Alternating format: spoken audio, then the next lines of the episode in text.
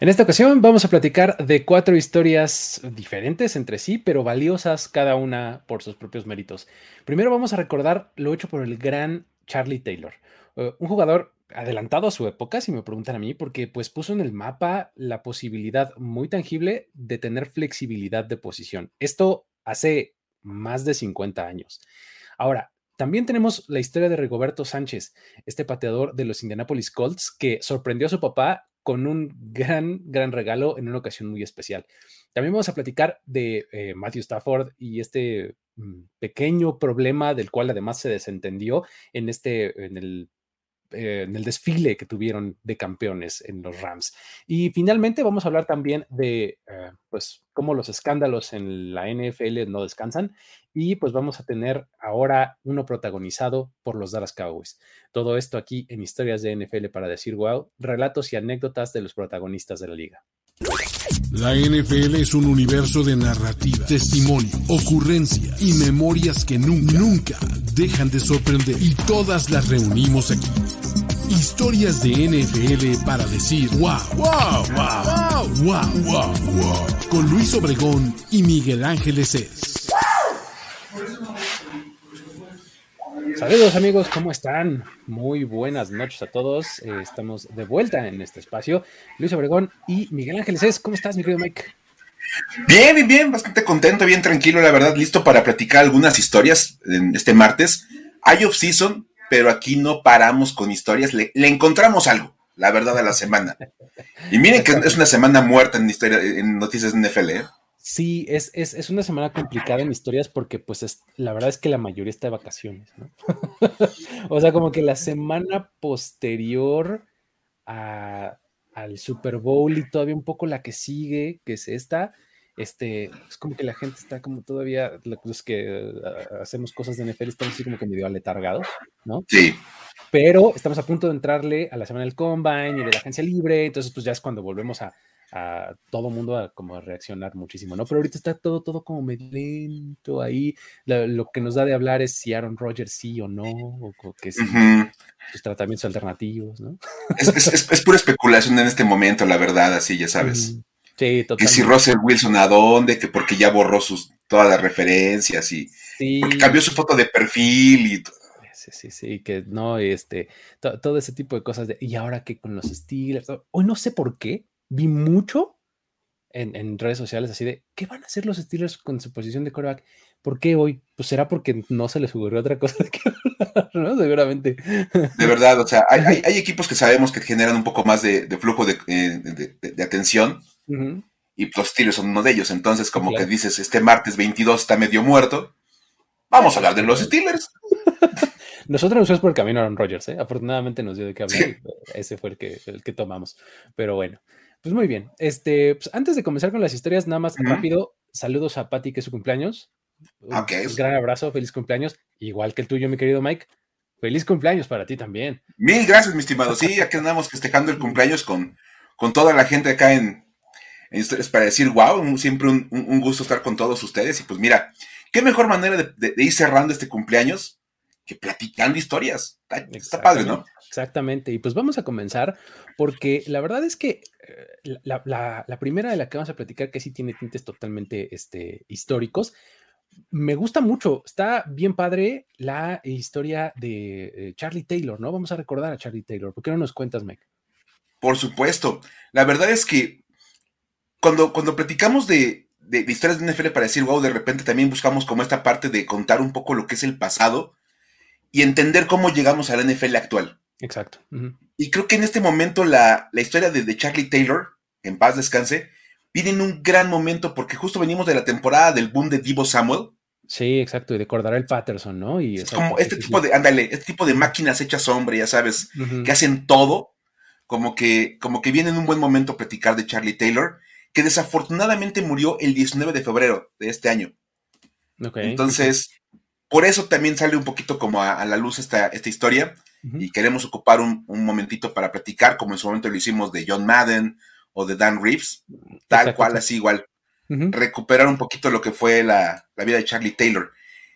Él, aparte, estuvo en la franquicia de Washington 30 años, o sea, estuvo, fue un tipo que fue indispensable para entender la historia de los ahora, este, de, los, ahora, los ahora Commanders. Commanders. Los Commanders.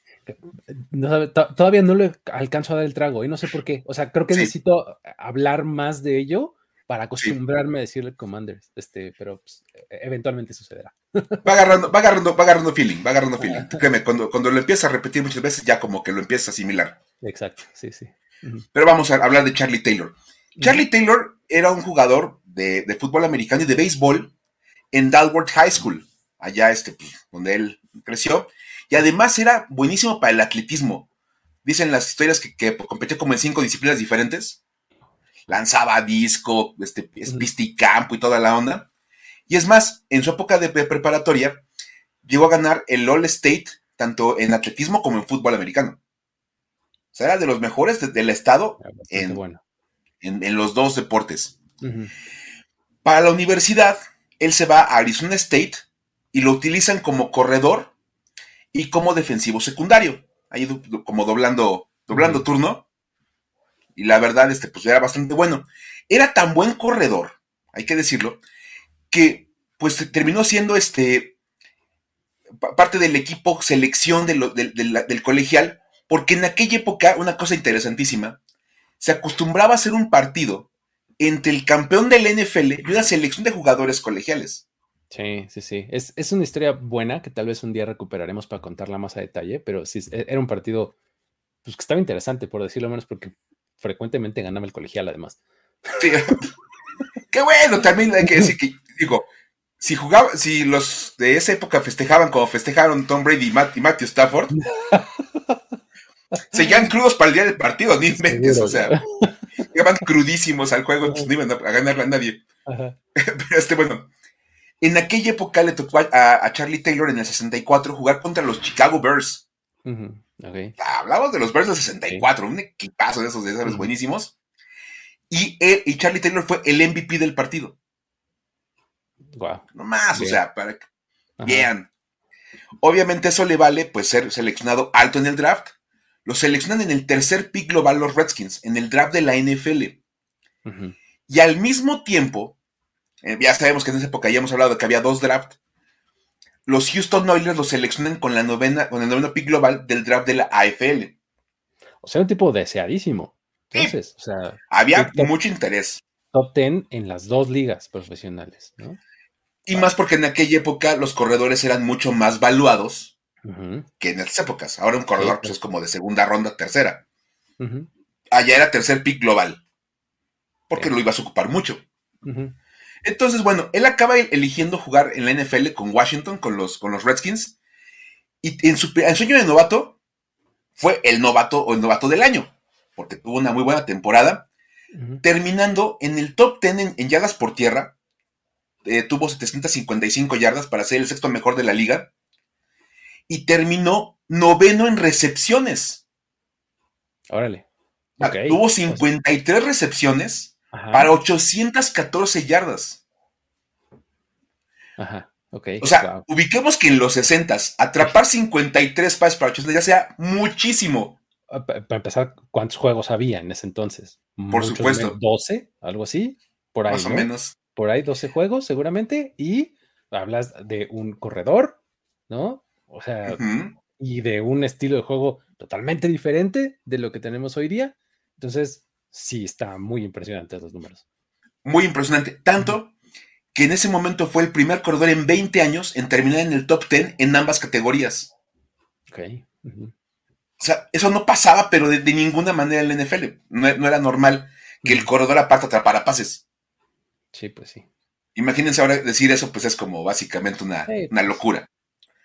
Entonces, curiosamente, como esas 53 recepciones fueron un récord para corredor en esa época, Ningún corredor había logrado 50 recepciones en una temporada. Nadie. Pues los, Redskins dijeron, oye, pues si mejor lo hacemos receptor. sí, pues. Pero una de esas funciona, ¿no? Atrapa un montón de pases, pues vamos a volverlo receptor. Y aunque era un corredor muy bueno desde sus épocas colegiales, pues lo pasan a receptor en el 67. 66, perdón, 66. Y para el 67 fue líder en recepciones de la NFL. Ya, así de plano. Ya no era el mejor corredor, no, era el mejor receptor de la liga en recepciones. Ajá. Imagínate nada más cómo estaba el, asunto. Curiosamente, bueno, a partir de ese momento comenzó una rachita de, como receptor en la cual tuvo siete temporadas con al menos 50 recepciones, lo cual marcó otro récord para la época. O sea, que un, receptor atrapara 50 pases en una, campaña era, muchísimo. Y él lo hizo siete veces. Wow. Wow. Y le competía al gran receptor de aquella época, Don Manjard. Que era como el otro gran receptor de la NFL en esos momentos. Y bueno, él se retira en 1977 y se retira como líder histórico de la NFL con 649 recepciones para 9.110 yardas y 79 touchdowns. Wow. unos numerotes, o sea, pero unos numerotes. De verdad. sí, cuando te retiraste, nadie había hecho lo que habías hecho tú, ¿no? O sea, tal cual. Él se fue del NFL dejando las marcas para receptor. A partir, ahora sí, aquí está la nueva vara con la cual vamos a medir a los receptores. Ese récord duró siete años. Hay que decir curiosamente. En el 84 la rompe Charlie Joyner. Mm, ok. Pero ya la NFL estaba cambiando en los 80 ya. No, pues exacto, te voy a decir, o sea, son, pues, sí, sí, sí, o sea, ya es otra NFL en los 80 totalmente. Ya estábamos entrando con Dan Fouts, ya estaba como otra onda, entonces. Ya había pasado esta época de los 70 en donde los Steelers ya habían este, empezado a lanzar más el balón y, empezaron a revolucionar con Roger Staubach y demás, y después vino la época de los 80 con, como mencionabas, con Dan Fouts, Marino, etcétera, ¿no? Y ahí fue donde se fue para arriba el, juego por pase en la NFL y obviamente pues los números de Charlie Taylor fueron quedando atrás cada vez más en la lista de receptores. Ahora vamos a ver esos números en una a media carrera de las grandes estrellas de los receptores. Sí, o sea, 10 mil yardas sí son, siguen siendo muchas, este, pero eh, sí ya se alcanzan con mayor facilidad, ¿no? Sí, digamos que es un, poquito más sencillo. Y ahora con más partidos va a ser hasta más fácil. Más fácil, exactamente. Entonces, eso es, también algo muy importante de destacar, porque, o sea, como lo decía yo hace rato, o sea, probablemente jugaba en temporadas de 12, cuando mucho 14 partidos en algún momento, pero nada más, ¿no? Está muy impresionante. Y sin tener el juego, el juego aéreo que tienes ahora, porque ahora, vamos, llegar a 5 millas como coreback ya es un poquito más normal. En esa época, Marino lo hizo una vez y nadie lo volvió a repetir en 20 años.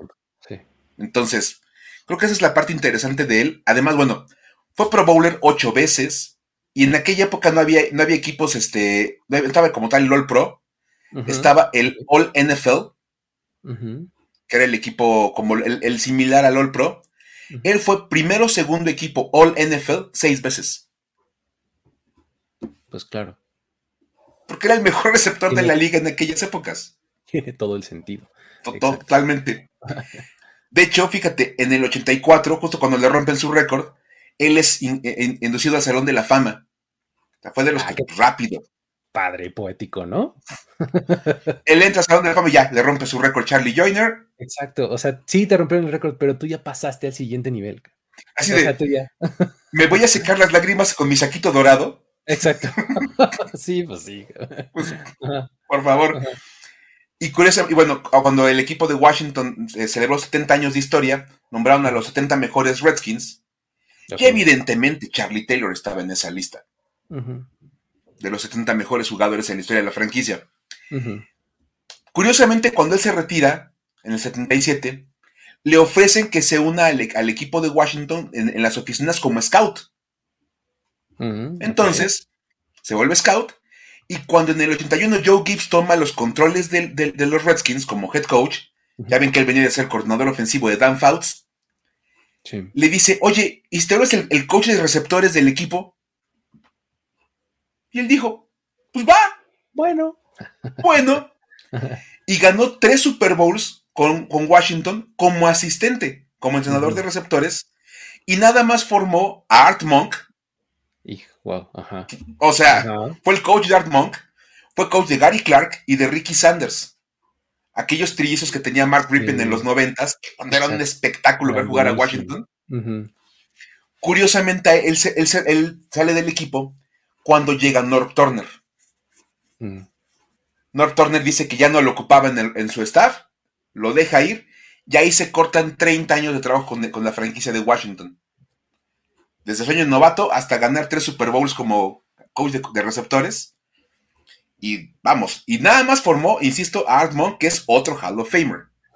Fíjate, o sea, son 30 años, pero 30 años de éxitos, puedes decir, ¿no? Sin ningún problema. Totalmente. Está bien impresionante. Sí, la verdad, o sea, dejó marcas de NFL, entró al Salón de la Fama, se volvió coach asistente y ganó tres Super Bowls como coach asistente. Y son nuevos Hall of Famer, o sea, fue coach de un Hall of Famer como Art Monk. Ajá. O sea, ¿qué más puedes pedirle al fútbol americano más que, pues, digo, simplemente ya este, cerrar su, vida? Insisto, murió eh, apenas este, hace unos días, el 19 de febrero. Y justo cuando muere, pues todo el mundo empieza a recordar todo lo que Charlie Taylor le dio al, equipo de Washington y al NFL. Y, Como decías, ¿no? Adelantado a su época, justamente por eso lo presentaba yo así. O sea, realmente antes esto no era nada común. O sea, digo, ahorita ya cada vez más le, tira la liga al positionless fútbol, ¿no? O sea, tú vas dentro y donde puedes hacer más daño, ahí es donde te pongo, ¿no? Pero antes no era así, ¿no? sí, por supuesto. Y no nada más en la ofensiva, hasta en la defensiva. Ya vemos a Jalen Ramsey. Jalen Ramsey juega por todos lados. Sí, exactamente. lo ponen como safety, como corner, slot corner, depende de lo que, así de cómo puede generar más impacto en el campo. Exactamente. Micah Parsons es otro excelente ejemplo de pues, que juega por donde le toca y a generar daño. Sí, ¿dónde está el mismatch? Ahí te voy a poner. Ya. Y sobre de eso, si eres linebacker, edge rusher, defensive end, pues quién sabe, nadie le interesa. Tú puedes decir algún jugador, eso solamente interesa cuando vas a negociar el contrato. Exactamente, cuando te van a poner un, cuando te van a poner franchise tag, ahí es donde importa. ahí es donde te interesa ser, edge rusher y no linebacker. Exactamente, sí. Fuera de eso. Por eso, esa es una de las cosas que más me preocupa. Discúlpeme que vaya usted por, así por las ramas, pero este, esa es una de las cosas que más me preocupa con Kyle Pitts, por ejemplo en donde realmente sea así de bueno como nos prometieron que va a ser y se quede con designación de tight end y le pongan el franchise tag de tight end en vez de receptor. Se va a armar un pleito. Creo que no le va a gustar tanto. No, ya había, habido casos de, alas cerradas en, este, que dicen, oye, pero es que cuenta las veces que me alineo como receptor y soy más receptor que cerrada. Es uno de los que recuerdo más claramente con ese argumento, justamente, Jimmy Graham, ¿no? Así que decía, pues, sí. yo me alineo, o sea, lejos del tackle, pues, este, la mayor parte del tiempo, eso cuenta como receptor. Soy un receptor, por supuesto. o los linebackers que luego dicen, oye, pero me alinean de lado, como si fuera el rusher el 60% de las veces. Por definición soy el rusher. Sí, sí, sí. Entonces, aunque tú me quieras decir linebacker, yo soy Edge. Y entonces, ahí está, esa es la parte interesante. Que todavía como en la parte del contrato, es la, designación sí importa. Sí, ahí sí que importa. Ahí sí importa. Sería interesante, por ejemplo, ver qué pasa con un Divo Samuel en un futuro, ¿no? Exacto. También, también. No, es que tú eres, tú eres corredor. No, no, no, no, no. Mira cuántas veces te doy el balón por tierra. Ah, no, aquí dice en mi contrato que eso no. Yo soy receptor, porque eso paga más. Y obviamente va a ser un, tema, un tema interesante. Pero bueno, ahí está la historia de, del buen Charlie Taylor, que insisto, que, en paz descanse, porque pues ya dejó, hizo uno con la fuerza. Sí, sí, sí. Es eh, gran historia, la verdad es eh, eh, entrándole y leyendo al respecto, la verdad es que quedé bastante contento y muy bastante impresionado, pues, de todo lo que, de todo lo que se logró. Bien padre. Luego, este, tenemos la, siguiente que es protagonizada por el mismísimo Rigoberto Sánchez, que ya había sido protagonista de otra de nuestras historias acá en este, en, este mismo programa, cuando contamos justo sobre él y cómo este, le gustaba el soccer y era fan de las chivas y demás. Ahí este, todos se los contamos en aquella ocasión justo cuando eh, tuvieron que eh, eh, someterlo a una cirugía porque tiene cáncer, tenía cáncer y le sometieron a una, cirugía y este, pues todo salió bien y pudo regresar sin ningún problema, ¿no? Ahora resulta que una situación más o menos similar es la que nos trae a esta historia, ¿no, Mike? Sí, es más, si quieres tú síguele platicando acá nada más, ahora sí que aporto mis comentarios. Está buena porque, fíjate, es, el asunto es, el, sorprende a su papá, o sea, como que es lo que, eh, lo que sucedió y el centro de la historia es una sorpresa para su papá, ¿no? Nos contó él mismo en su cuenta de Instagram este, hizo un carrusel ahí de tres, cuatro, entre fotos y videos.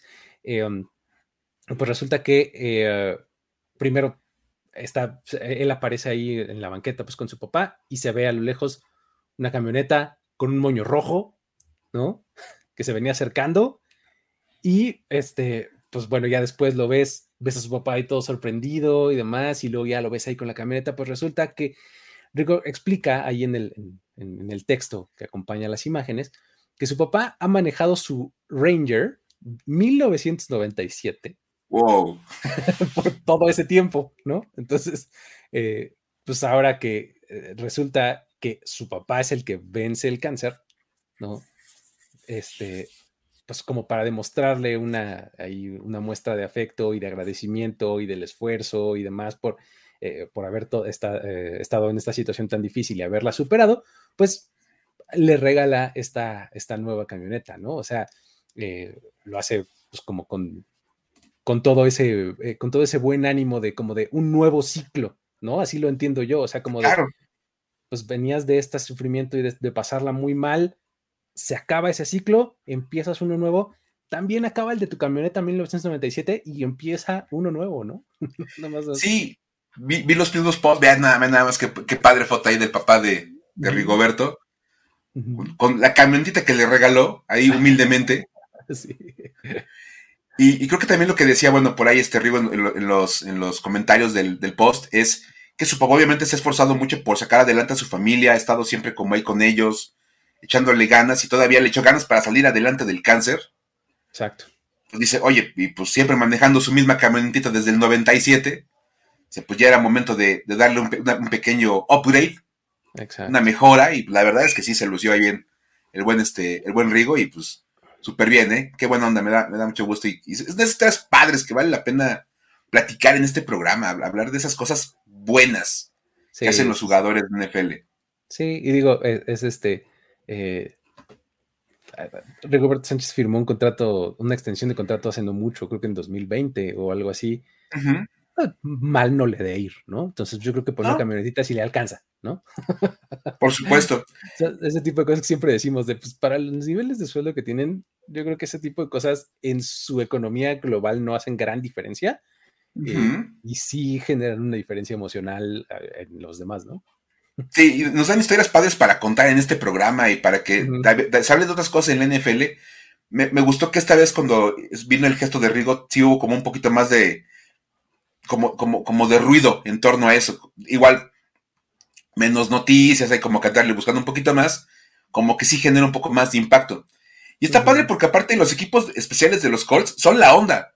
Con Rigobert Sánchez y Rodrigo Blankenship. Rodrigo Blankenship. Rodrigo Blankenship me encanta con sus leyes. Rodrigo Blankenship es uno de mis favoritos del NFL. sí. De verdad, o sea. Tú lo ves en la calle y juras que es como, no sé, trabaja en las computadoras arreglando cosas. o sea, persona, sí, sí, sí, sí, o sea, es, el tú no se ve más fuerte que él. el de sistemas de los Colts, ¿no? Sí. Por supuesto, trabaja en instalaciones y le pides ahí que te ayude porque tienes un mail atorado, ¿no? En tu bandeja de entrada. Sí, por supuesto, sí, por supuesto, todo, ¿no? Y con sus lentecitos, toda la onda, y que aparte arma sus legos, o sea, es, un cuate como todos los que estamos aquí viendo los partidos desde casa. Y nomás es el, es el, es el, pateador, es el pateador de los Colts. O sea, él juega. Exacto.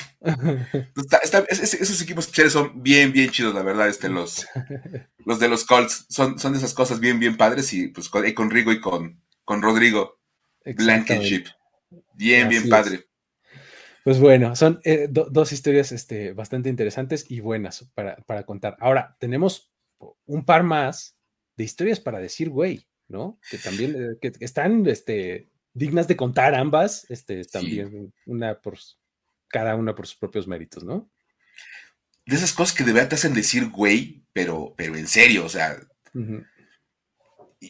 Por razones completamente distintas. Sí, una de la otra son razones distintas. Son totalmente diferentes. Pero acá preguntaban si hay algo que decir de Urban Meyer. No, bueno, por ahí apareció que estaba en la fiesta del Super Bowl de Donald Trump. ¿En serio? Sí, no sé si vieron. Imagínate nada más que ponen así la fiesta de Donald Trump en Super Bowl.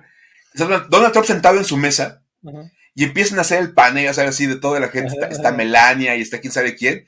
Y está Urban Meyer con su esposa. bueno, te estaba con su esposa, porque ya no sabes. Afortunadamente estaba con la esposa y no acá, este, ya sabes que encuentra gente ahí en el lugar y que se meten problemas. ¿no? Sí, no, no, no. Afortunadamente estaba con su esposa.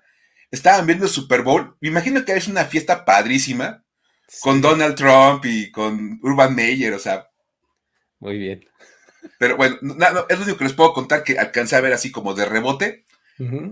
Pero las que tenemos no, no, no desmerecen en nada a las, a las andanzas de Urban Meyer en la NFL, ¿eh? la verdad. Sí, no. Serían, van a ser dignas competidoras a la historia para decir güey del año. Sí, son, pues, sí, sí, son, son, bastante buenas. Eh, eh, ¿Por cuál quieres que empecemos? Por, empezamos en, en, en, tono bajo y cerramos con tono más alto, ¿no? O sea, como que para cerrar de buenas, ¿no? Yo creo. Sí, yo creo que empezamos con la más densa y la menos agradable de las dos. Sí, sí, sí. Que es la de Dallas, ¿no? Creo que es como la que es un poquito más. Sí, es, un poco más densa. Porque cuando hablamos la semana pasada fue ¿no? de, la, de la de Washington. Sí, cerramos así como que. Como que nos bajoneamos bien gachos estuvo bien feo. Entonces, ya, este. Ya ni sabíamos cómo despedir. Sí, mejor, mejor hablemos primero de esta y cerramos con una que es un poquito más mm. manejable. Más llevadera, exactamente. Sí. Esta es el escándalo en Dallas y la verdad es que esta es una de esas historias que a mí me, como que me, llega un poquito diferente porque a muchos de los protagonistas los conozco en persona y he tenido tratos con ellos y he estado sentado en mesas de juntas y demás. Entonces, como que ah, cuando lo leía y, ah, sí, sí me, me conflictuó bastante.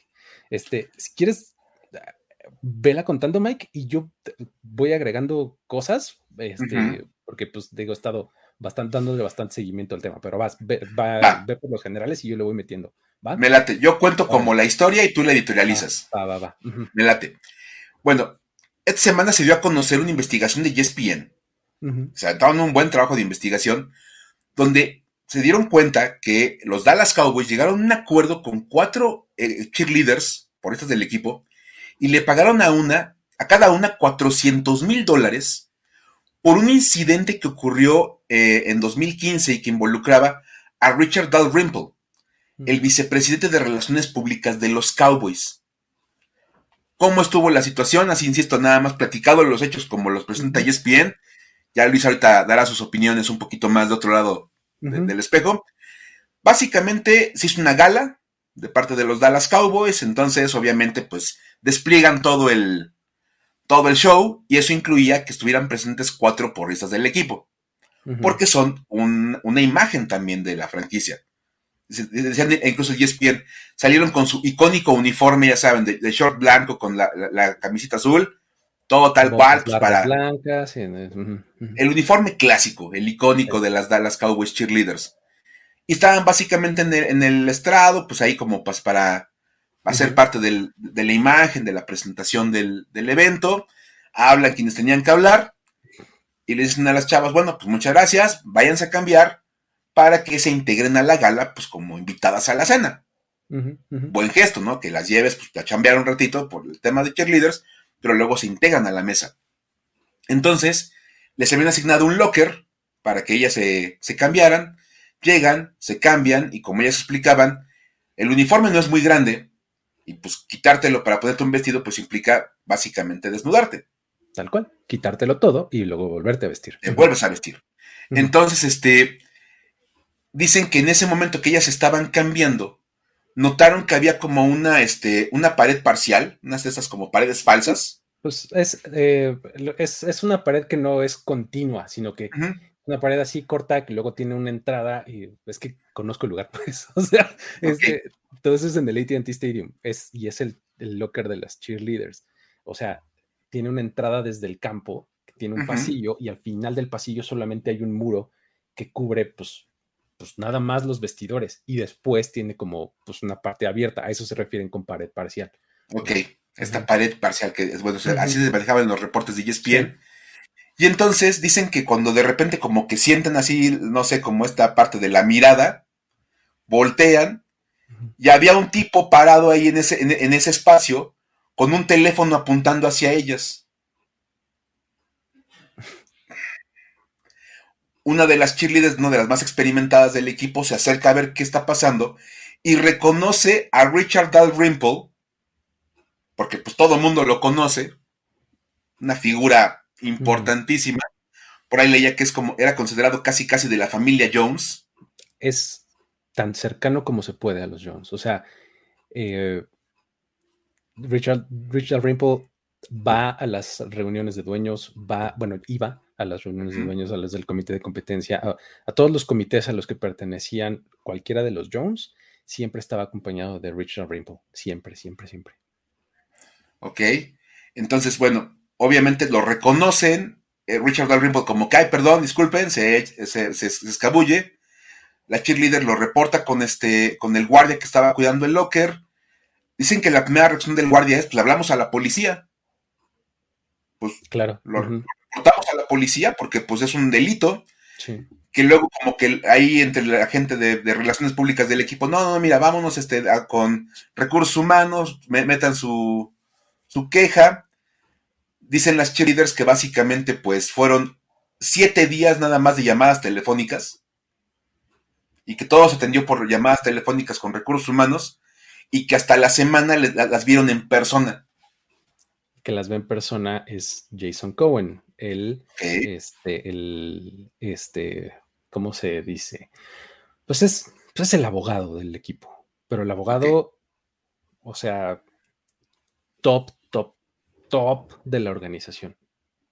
Okay. Y él es el que atiende el caso de todo a todo, de ver a las cheerleaders, ver a, Rich Dalrymple, ver a al guardia de seguridad. O sea, él es el encargado de darle seguimiento al caso desde adentro. O sea, para que no lo, para que no lo llevaran a la policía, Jason Cohen fue el que se tuvo que aventar todo el paquete de a ver qué voy a hacer, ¿no? Claro. Porque, bueno, básicamente la acusación era voyeurismo. Tal cual. Tal cual, no hubo como tal ninguna otra cuestión, simplemente, pues, aparte en la ley del estado de Texas, el grabar a una persona este, sin su consentimiento en una situación de desnudez es un delito. Entonces, pues sí había como argumentos para. Dicen que le pidieron el teléfono, que él nada más presentó el teléfono que le da el equipo, un iPhone que le dan los Cowboys. No encontraron nada. Y que le preguntan, ¿no tienes tu teléfono? No. No. No. Nada más tengo ese y no tengo yo uno, uno, personal, nada más el que me da el equipo y con ese vivo. Y de ahí no lo sacaron y pues este, pues y que incluso la declaración de Al es, sí, yo iba buscando un baño y como di la vuelta por ahí y me tropecé y como, ay, ay, perdón, y me salí. Exacto. Y dice, sí estaba yo parado ahí, como que llegué de, como de, mal, de mala vuelta, de mal giro, y que lo único que él, no, él no acepta es el tema del teléfono. Exacto. Y el, asunto es que él eh, tenía tarjeta de acceso, o sea, para entrar al, locker room tenía que tener una tarjeta de acceso pues, casi casi que all access, ¿no? El, Como la que él tiene. Entonces, entra a ese lugar y pues lo que él dice es, yo entré ahí buscando un baño. Válgame Dios. Te insisto, yo conozco el lugar. Este, el locker de las cheerleaders está separado por un pasillo del locker de los jugadores. O sea, y además en la pared de enfrente, ambos lockers obviamente tienen baño, y en la pared de enfrente hay otro baño. O sea, su argumento de estaba buscando un baño, híjole, no se lo creo nada. O sea, yo no. Sí, o sea, como que al entrar al local de las cheerleaders puedes encontrar un baño, sí, que usan las cheerleaders. Sí, claro, que usan las cheerleaders, pero acá literalmente es un espejo, o sea, hacia un lado está el de las cheerleaders y hacia el otro lado está el de los jugadores. así. Ahí me surge la pregunta. Si estaban esas tres opciones como el locker de los jugadores con sus baños, el baño que está justo afuera en el pasillo que describes. Y el baño de las cheerleaders, ¿por qué elegiste el baño de las cheerleaders para entrar? Exactamente. Como, ¿por? O sea, de verdad, y bueno, pues obviamente, este, como ya decíamos, lo que ESPN descubre es que hubo un pago de 400 mil dólares a cada cheerleader para, este, pues como dejar por terminado el asunto, más sus respectivos acuerdos de confidencialidad, de aquí terminó el tema, nadie habla de esto, Ninguna de ellas obviamente quiso hablar con ESPN cuando ellos empiezan a hacer la investigación. Y lo que ESPN alega es que lo más curioso es que cuando ellos empiezan la investigación, Richard Dalrymple se retira.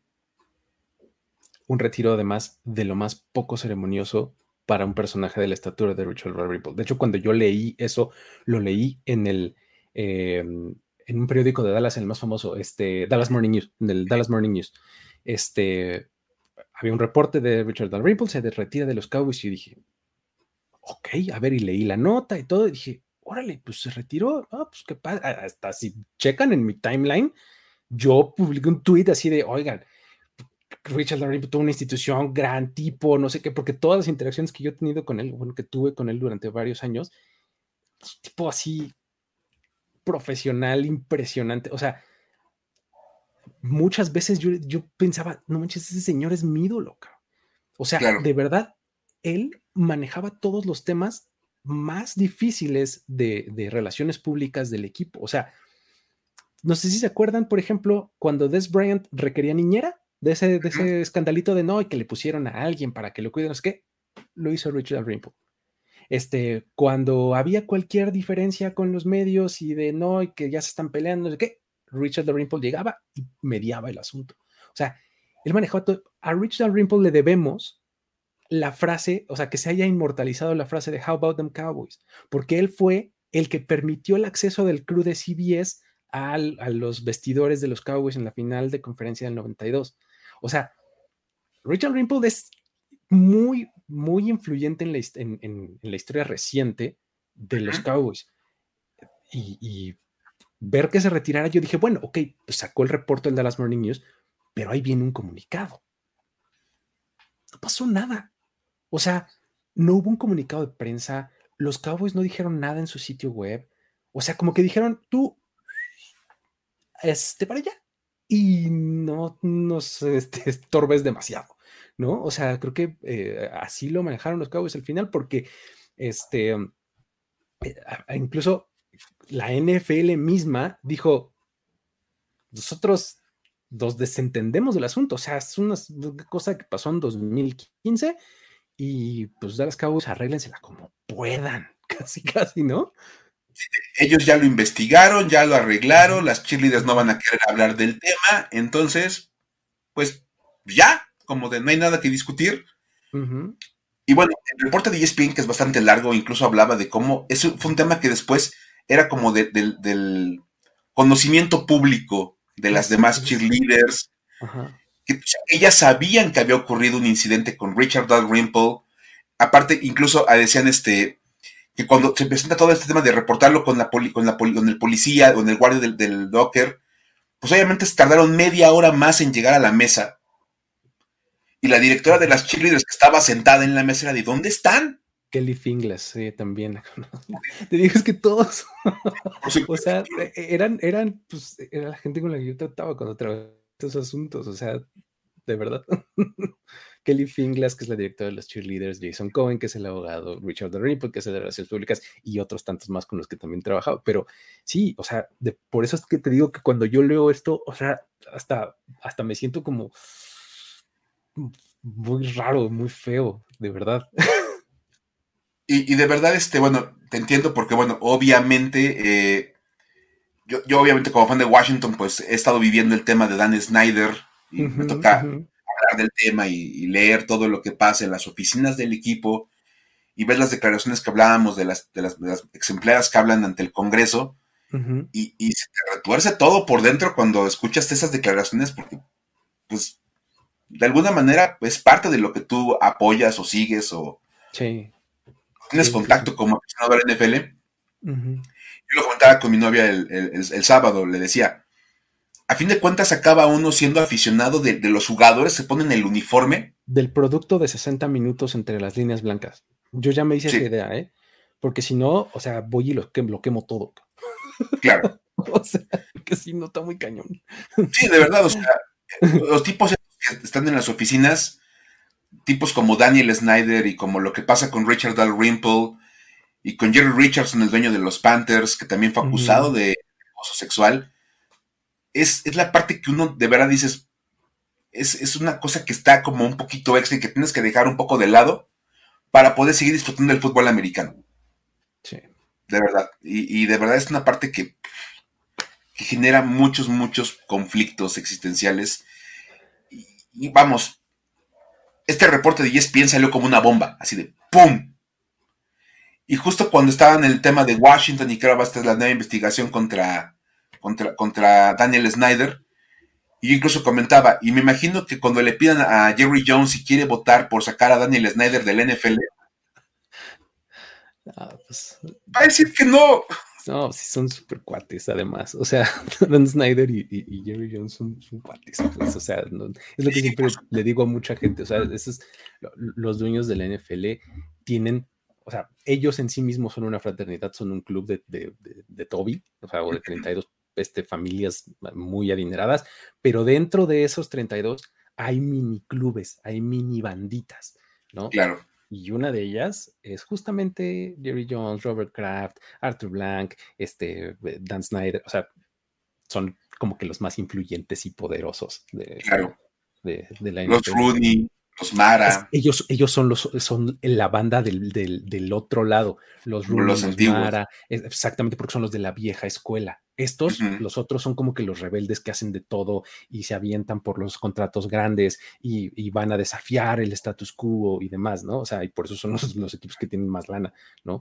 Pero los otros son los de la vieja escuela, los de no, protejamos, los, los McCaskey, los de los Bears. Este, claro. ellos. Los Ford de los Lions.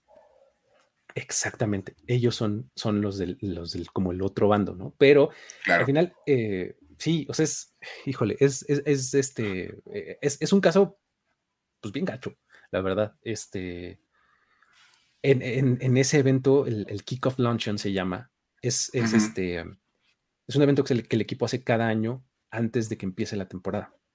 Y es un lunch, tal cual. O sea, y se hace en el campo del ATT Stadium. O sea, el campo de juego del ATT Stadium lo convierten en como en un salón de eventos, ¿se cuenta? Con el estrado y mesas y hay muchísima gente. Y sí, está en ese evento varias veces. No me acuerdo si en 2015 estuve o no. La verdad es que no me acuerdo porque he ido algunos años y otros, ¿no?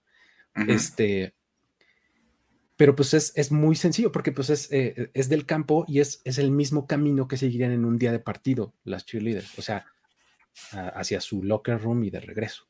¿no? Claro. Te digo, es, muy sencillo porque entras así, es un mismo pasillo que se abre hacia la derecha y hacia la izquierda. Hacia la derecha están los, los, eh, los em, los vestidores del equipo, de los jugadores, pues, y hacia la izquierda el de las cheerleaders.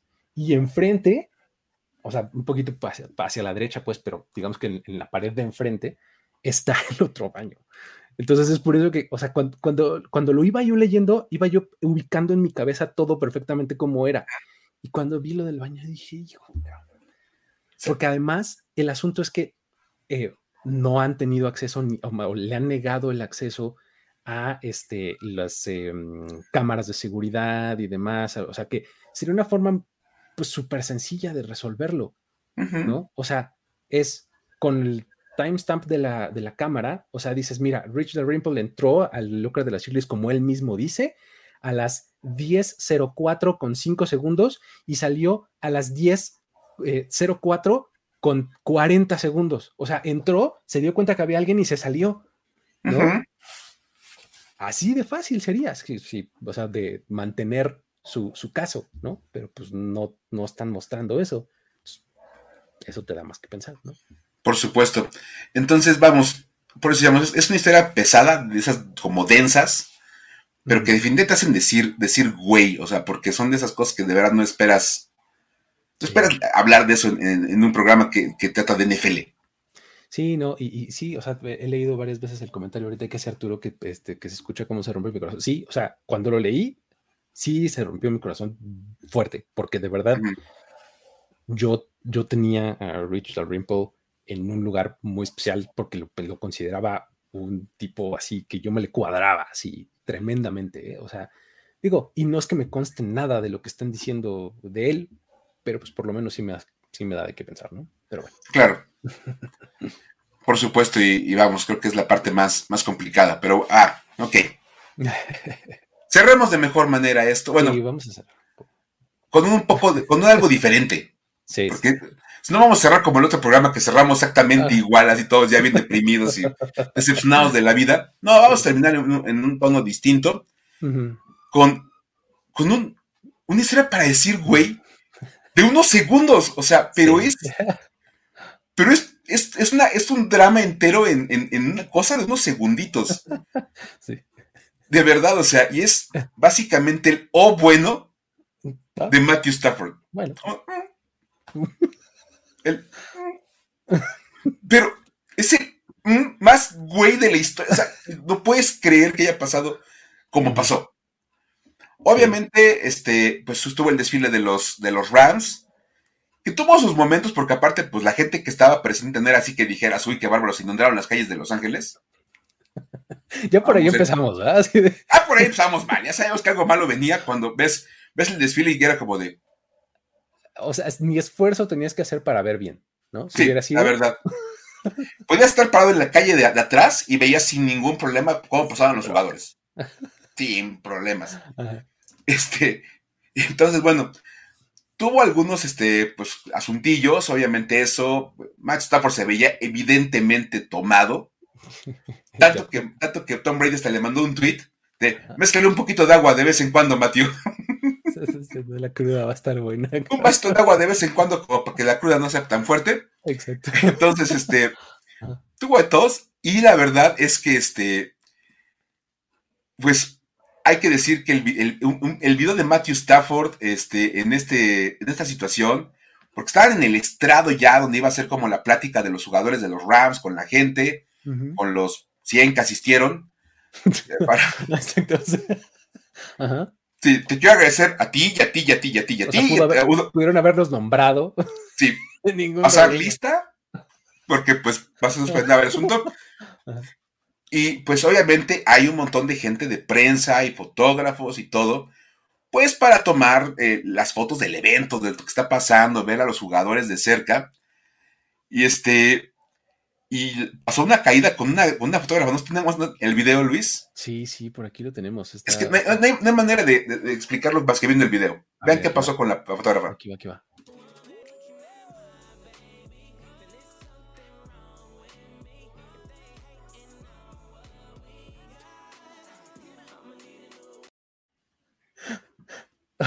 es que, o sea, e, es, terrible que se caiga y pues digo, pasa más muy seguido porque pues como fotógrafo estás de espaldas al, borde del escenario y como que quieres buscar el ángulo y pues se te acaba el piso, ¿no?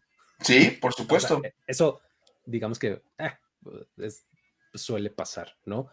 Pero lo más increíble es la reacción de Matthews.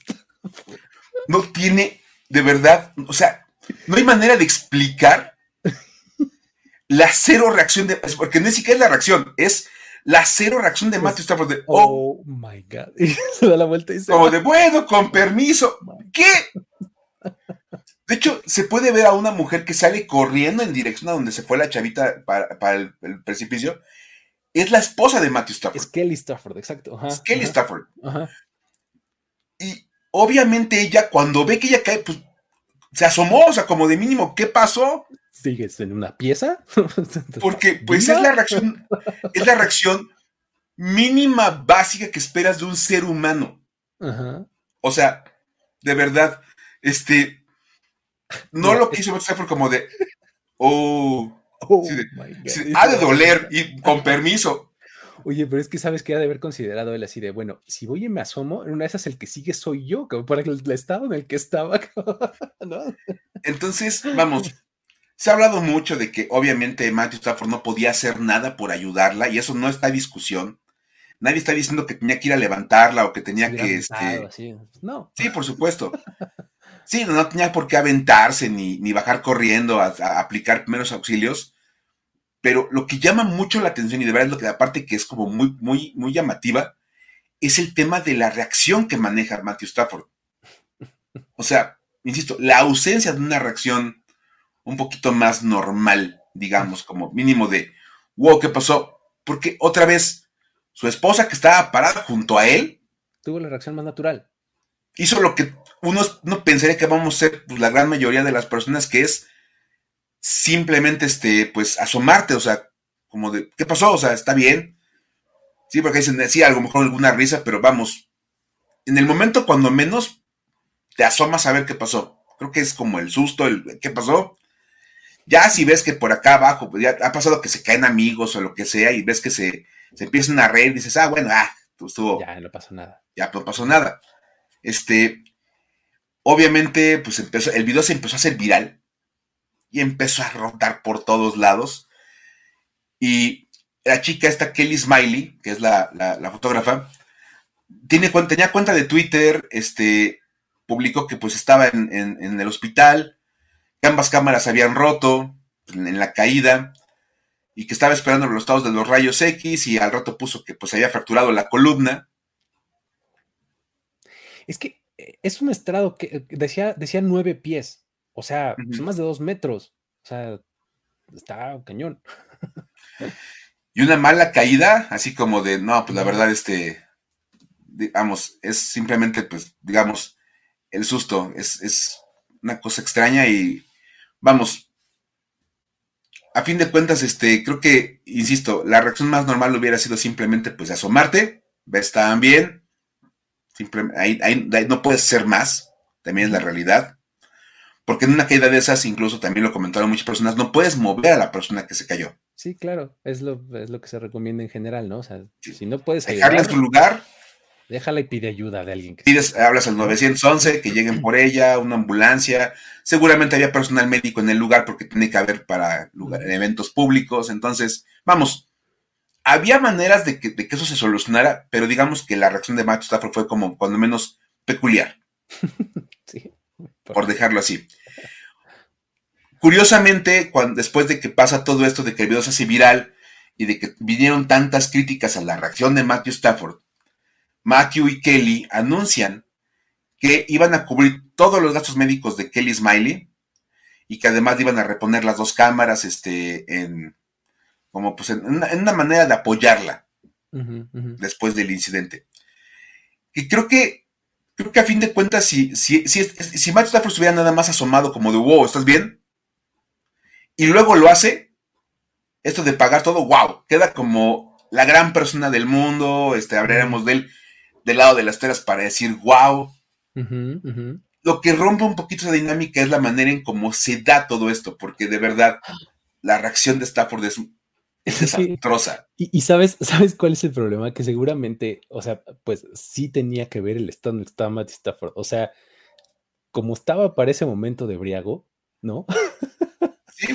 seguramente no es lo que hubiera hecho en otras circunstancias, ¿no? O, no sé, pues, pero es probable que su estado así en ese momento haya dicho, no, a lo mejor entró así toda su programación que tenía desde antes, así de cuando estés en este estado, evita cualquier conflicto, este, aléjate del lugar, ya sabes. o sea, de, estoy en un bar y empieza medio a pelearse alguien por allá, vámonos, en este momento que ni me relacionen con la situación, ¿no? Sí, claro. o sea, probablemente algo así le pasó, o sea, de, estoy bien tomado alguien se va a lastimar, yo no quiero tener nada que ver con esto. ¿No? Sí, y bueno, este, fíjate, aquí preguntaban acerca de los comentarios poco amables de la fotógrafa.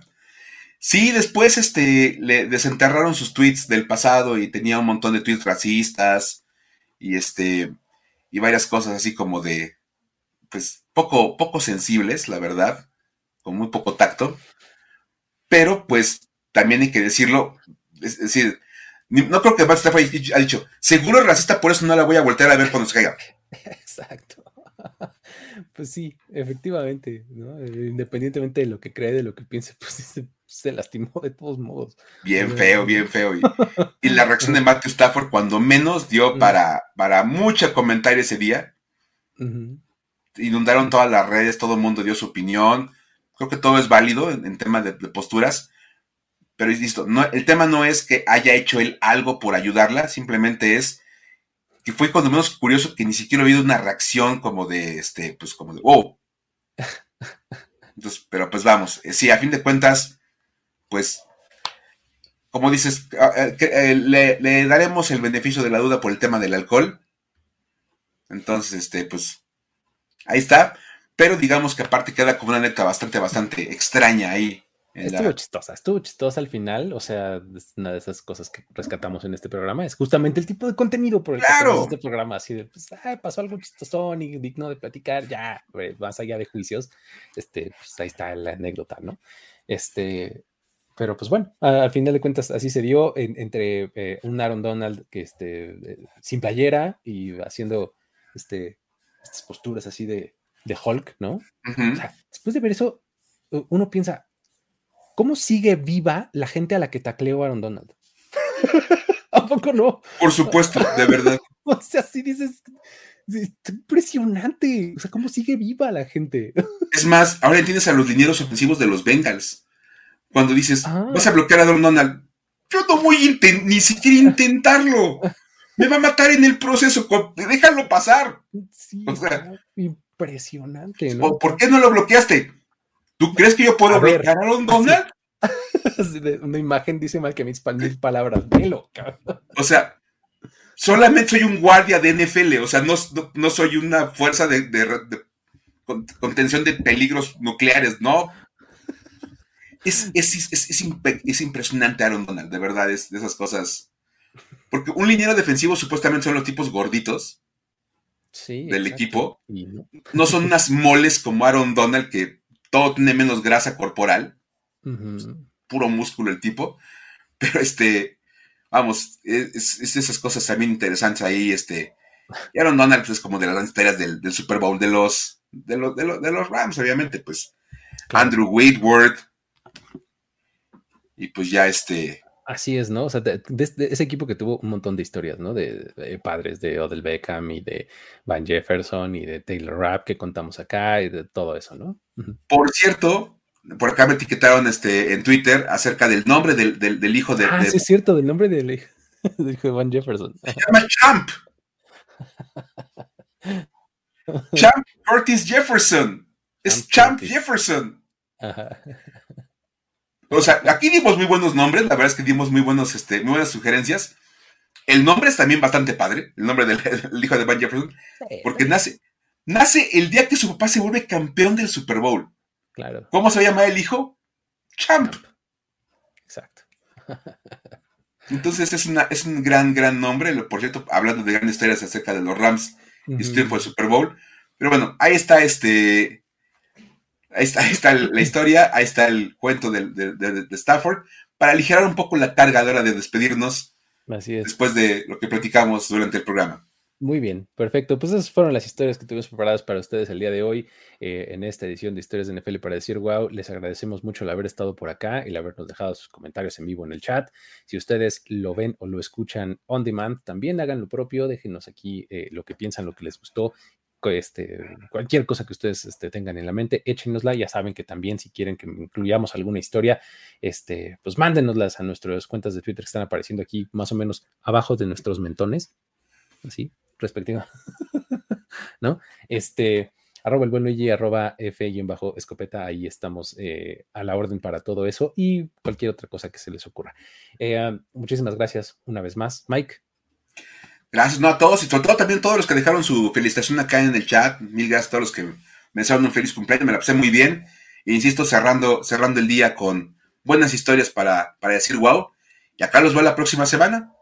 A seguir platicando de esas historias.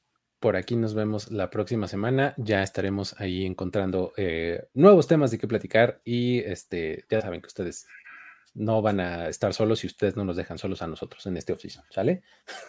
Aquí nos acompañamos unos a otros. Exactamente. Gracias, nos vemos. Esto ha sido todo. Hasta la próxima. Bye bye. Esto fue Historias de NFL para decir wow, wow, wow, wow, wow, wow, Los relatos y anécdotas de los protagonistas de la liga directo a tus oídos. Con Luis Obregón y Miguel Ángeles E. Voz en off, Antonio Sempe. Una producción de primero y diez.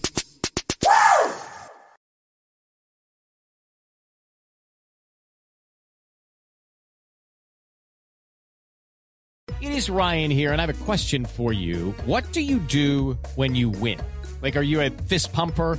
a woohooer, a hand clapper, a high fiver. I kind of like the high five, but if you want to hone in on those winning moves, check out Chumba Casino. At ChumbaCasino.com, choose from hundreds of social casino style games for your chance to redeem serious cash prizes. There are new game releases weekly, plus free daily bonuses. So don't wait. Start having the most fun ever at ChumbaCasino.com. No purchase necessary. VGW. Void were prohibited by law. See terms and conditions. 18 plus.